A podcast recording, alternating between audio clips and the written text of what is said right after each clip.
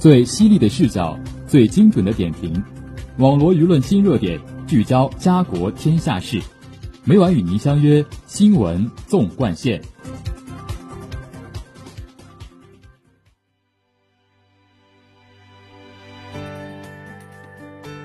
新闻每天发生，视角各有不同。欢迎收听今天的《新闻纵贯线》，与我一同聊新闻，说天下。我是今天的主播夏梦婷，今天就由我为大家带来最新鲜的政治军事板块。下面请听第一条资讯：我国十二号上午在海南文昌成功发射天舟五号货运飞船，至此，西昌卫星发射中心完成的发射任务次数达到两百次，成为我国首个完成两百次发射的航天发射中心，创造了中国航天史上新的纪录。西昌卫星发射中心组建于一九七零年十二月，目前管理着西昌和文昌两个航天发射场，至今已将数百颗国内外航天器送入太空，是我国发射卫星最多、对外开放最早的卫星发射中心。一九八四年四月八号傍晚，长征三号火箭在四川大凉山将东方红二号试验通信卫星送入太空。西昌卫星发射中心的首次发射获得成功，此后，这个中心又成功发射我国首颗国际商业卫星亚洲一号、我国首颗北斗卫星嫦娥一号等，于二零一六年十一月发射次数突破百次。从一到一百，西昌卫星发射中心用时三十二年，而从一百到两百仅用六年时间。这就是中国航天速度。西昌卫星发射中心党委书记董重庆表示，完成时间大幅缩短的背后，充分体现了他们测试发射能力的不断跃升。二零一六年，长征七号运载火箭在文昌航天发射场首飞成功，标志着我国自主设计建造的新一代航天发射场正式投入使用。近年来，这个发射场迎来高密度发射期，将天河核心舱、问天和梦天实验舱等顺利送入太空，为中国人在太空拥有自己的空间站贡献了力量。据西昌卫星发射中心主任邓红琴介绍，下一步他们还将重点围绕新一代载人火箭发射工位、重型火箭发射工位等拓展建设内容。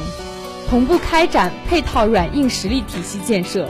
为中国航天的巡天望远镜、载人登月、深空探测、行星探测、空间站建设应用与发展、低轨互联网星座等提供强有力支撑。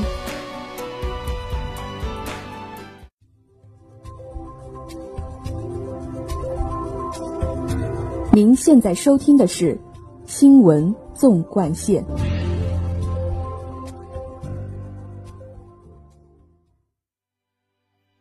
下面请听第二条资讯。眼下秋粮收获已近尾声，多个主产区涨势较好，全年粮食丰收在望。我国粮食产量已连续七年稳定在一点三万亿斤以上，十年再上一个千亿斤新台阶，人均粮食产量远超国际粮食安全线，做到了谷物基本自给，口粮绝对安全，大国粮仓基础更牢。站在新的历史起点，党的二十大报告作出全方位夯实粮食安全根基的重要部署，全面落实粮食安全党政同责，牢牢守住十八亿亩耕地红线，逐步把永久基本农田全部建成高标准农田，深入实施种业振兴行动，强化农业科技和装备支撑。健全种粮农民收益保障机制和主产区利益补偿机制，一系列具体举措为确保国家粮食安全指明前进方向。事实上，十年来，我国深入实施“藏粮于地、藏粮于技”战略，农业生产效率大幅度提升，农业生产基础条件不断改善，农业基础更加稳固。据统计。二零二一年，全国新建成一亿多亩高标准农田，累计已完成九亿多亩高标准农田建设任务。二零二一年，我国农业科技进步贡献率突破百分之六十，比2012年提高了7.0个百分点。我国农业科技整体水平已从世界第二方阵跨入第一方阵。我国传统的粮食安全注重生产环节，强调国家和区域耕地面积、农业生产投入等，以提高粮食综合生产能力。随着改革开放的不断深入和市场经济体制的不断完善，市场分工更加细化，市场主体更加多元，粮食安全的综合保障能力。涉及更多产业门类和部门，必须贯穿粮食全产业链。江南说，江南表示，面对新征程，全方位夯实粮食安全根基，就是要从全产业链角度保障粮食安全。除保障粮食生产环节的高产优质，更要保障粮食流通、加工、收储、贸易、销售等各环节的安全。要通过对粮食全产业链多样化的、综合性的、全方位的保护，提升对国家粮食安全的控制力。秋粮丰收之际，我国秋冬种也已接近尾声，希望的田野上，新的丰收正在孕育。始终绷紧粮食安全这根弦，把粮食生产抓紧抓牢，加快构造更高层次、更高质量。更有效率、更可持续的国家粮食安全保障体系，中国饭碗必将端得更牢，成色更足。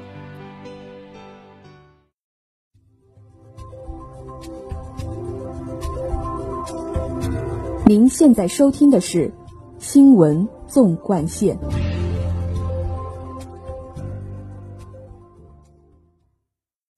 下面请听第三条资讯。应印度尼西亚共和国总统佐科邀请，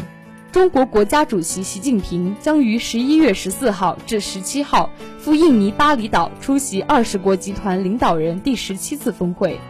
印尼各界对中国贵宾热切期盼，元首外交为中印尼关系高位运行提供战略引领。习近平主席二零一三年和二零一五年两赴印尼，在二零一三年访问期间。将两国关系提升为全面战略伙伴关系。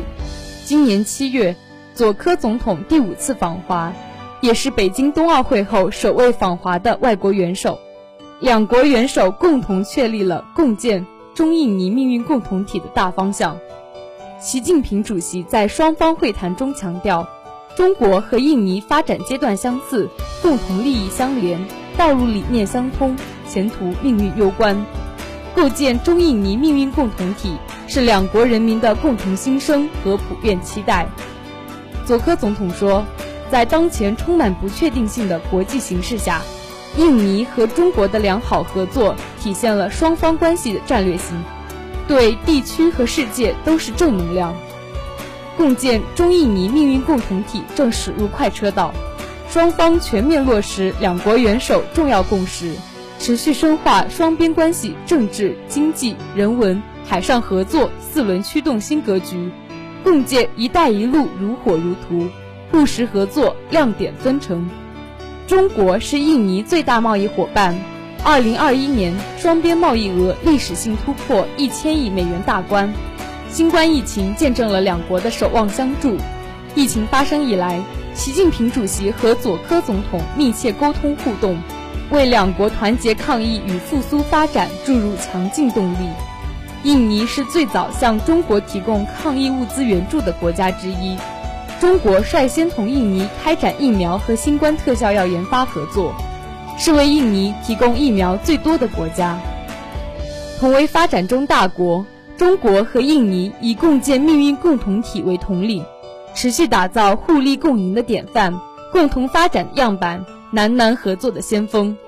为增进两国人民福祉、促进亚太稳定繁荣、助力发展中国家团结协作、维护世界和平发展贡献力量。不仅是雅万高铁、福建工厂的精深加工，让印尼的渔获等有了更高的产业附加值。中国的北斗卫星正在助力印尼国土测绘、海洋渔业、智慧城市发展。中国的无人机为世界最大群岛国家的物流难题提供全新解决方案，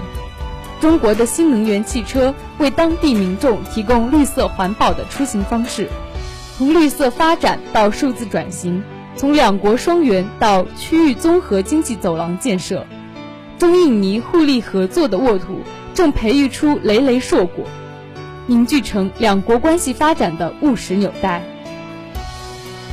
下面是明后两天的天气情况：